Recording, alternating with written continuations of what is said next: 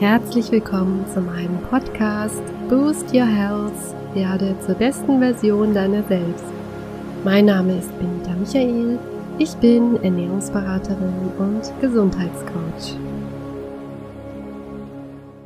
Heute geht es weiter mit dem Thema die Macht der Gedanken und wie wir diese für uns nutzen, um zur besten Version unserer selbst zu werden. Letzte Woche haben wir uns dazu die Arbeitsweise unseres Unterbewusstseins näher angeschaut. Wer die letzte Folge verpasst hat, hört doch gerne noch rein, denn für die weitere Vorgehensweise ist es hilfreich, diese Infos zu haben. Ich bin letzte Woche bereits auf die Technik der Autosuggestion bzw. der positiven Affirmationen zu sprechen gekommen. Dies möchte ich nun in dieser Folge genauer erklären und Beispiele geben, sodass ihr das praktisch in euren Alltag umsetzen könnt. Da unser Denken und Handeln weitestgehend von unserem Unterbewusstsein bestimmt und gelenkt wird, geht es nun darum, hier entsprechende Änderungen vorzunehmen. Man könnte sagen, wir programmieren die Software in unserem Kopf um. Solche Informationen in unserer sogenannten Software, die uns schaden, wie zum Beispiel negative Denkmuster und Glaubenssätze, müssen wir mit positiven Gedanken und Überzeugungen ersetzen. Nun sind wir ja keine Maschine und haben nicht wie ein Informatiker direkten Zugriff auf die Software, sondern wir sind fühlende und hochkomplexe Wesen. Trotzdem können wir mit einer dreistufigen Methode tatsächlich wünschenswerte Veränderungen bei uns vornehmen. Bekannt wurde die Technik der Autosuggestion vor allem durch Emile Coué, der als Begründer der modernen bewussten Autosuggestion gilt. Er verwendete zum Beispiel die folgende allgemeine positive Affirmation. Mir geht es in jeder Hinsicht mit jedem Tag immer besser und besser. Eine Autosuggestion besteht also aus einer positiv formulierten Aussage. Dies kann jeder für sich überlegen, welches Ziel dabei erreicht bzw. welches Defizit neutralisiert werden soll. Wenn ihr zum Beispiel eure Ernährung umstellt und abnehmen wollt, aber immer wieder in alte Gewohnheiten zurückfallt, könnt ihr natürlich auch eine entsprechende Autosuggestion verwenden, wie ich esse bewusst und so viel, wie mein Körper braucht. Ihr seid dabei völlig frei und könnt euch individuell für eure Situation einen passenden Satz ausdenken oder aber auch im Internet unter Beispiele für Autosuggestion googeln.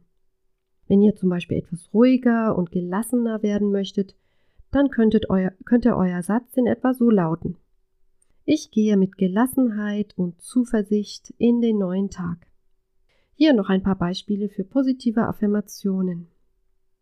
Ich wachse mit meinen Aufgaben und kann jede Herausforderung bewältigen. Oder ich bin gelassen und begegne meinen Mitmenschen mit Verständnis.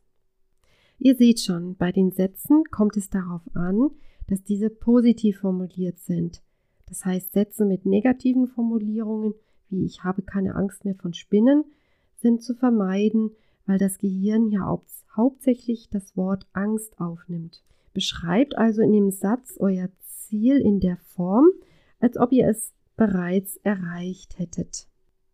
Wenn ihr also einen oder mehrere gute Sätze für euch gefunden habt, dann geht es los mit Stufe 1.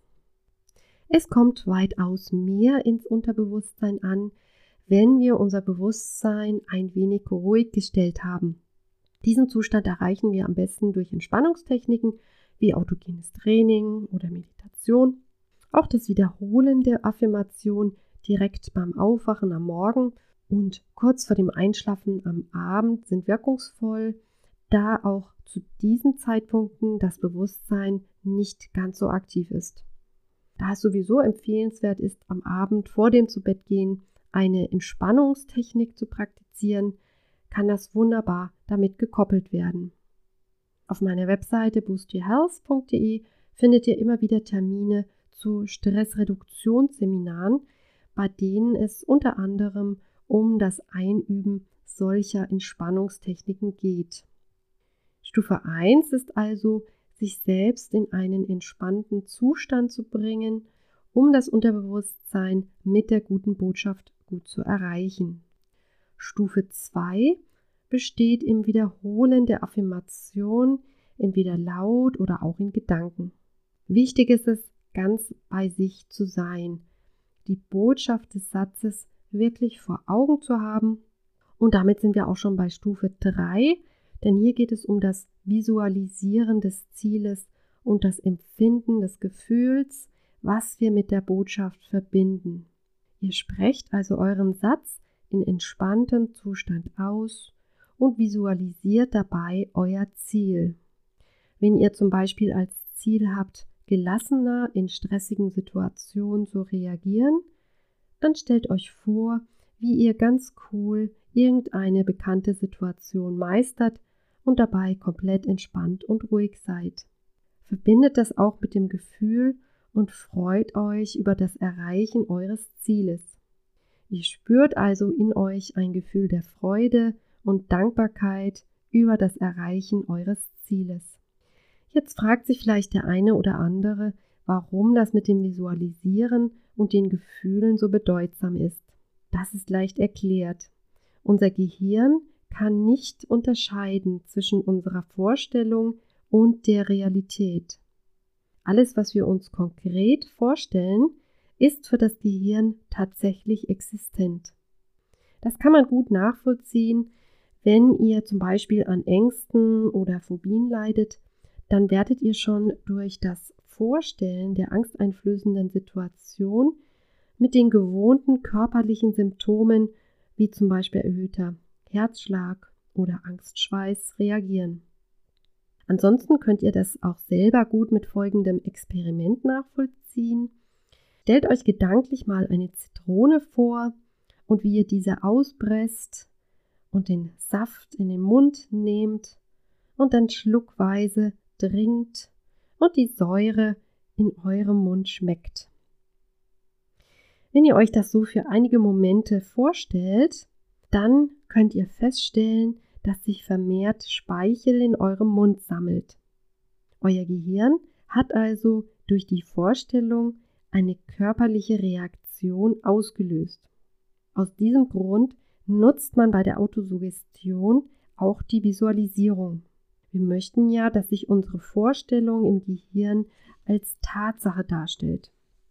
Durch die Hinzunahme von Emotionen werden bestimmte Areale in unserem Gehirn stärker involviert und dabei bleibt einfach ein stärkerer Eindruck. Alles, was mit Emotionen zu tun hat, wird nämlich von unserem Gehirn als besonders wichtig eingestuft. Mit dieser dreistufigen Methode durch Entspannung, Wiederholung, Visualisierung plus Emotion erreichen wir eine sogenannte Umprogrammierung unseres Unterbewussten. Wichtig ist natürlich, das Ganze regelmäßig zu praktizieren und länger dabei zu bleiben. Damit haben wir eine sehr effektive Methode, Neues in unser Leben zu bringen und alten Ballast, der uns am Vorwärtskommen hindert, loszuwerden. In der nächsten Woche werden wir das Thema abschließen und uns anschauen, in welcher Weise Emotionen an Essen geknüpft sind und welche Auswirkungen das auf Essstörungen oder Übergewicht hat. Wenn ihr mehr über mich und auch meine Coachings und Seminare wissen wollt, schaut gerne rein auf meiner Webseite boostyourhealth.de. Ihr findet den Link unten in der Beschreibung. Bis zum nächsten Mal, eure Benita.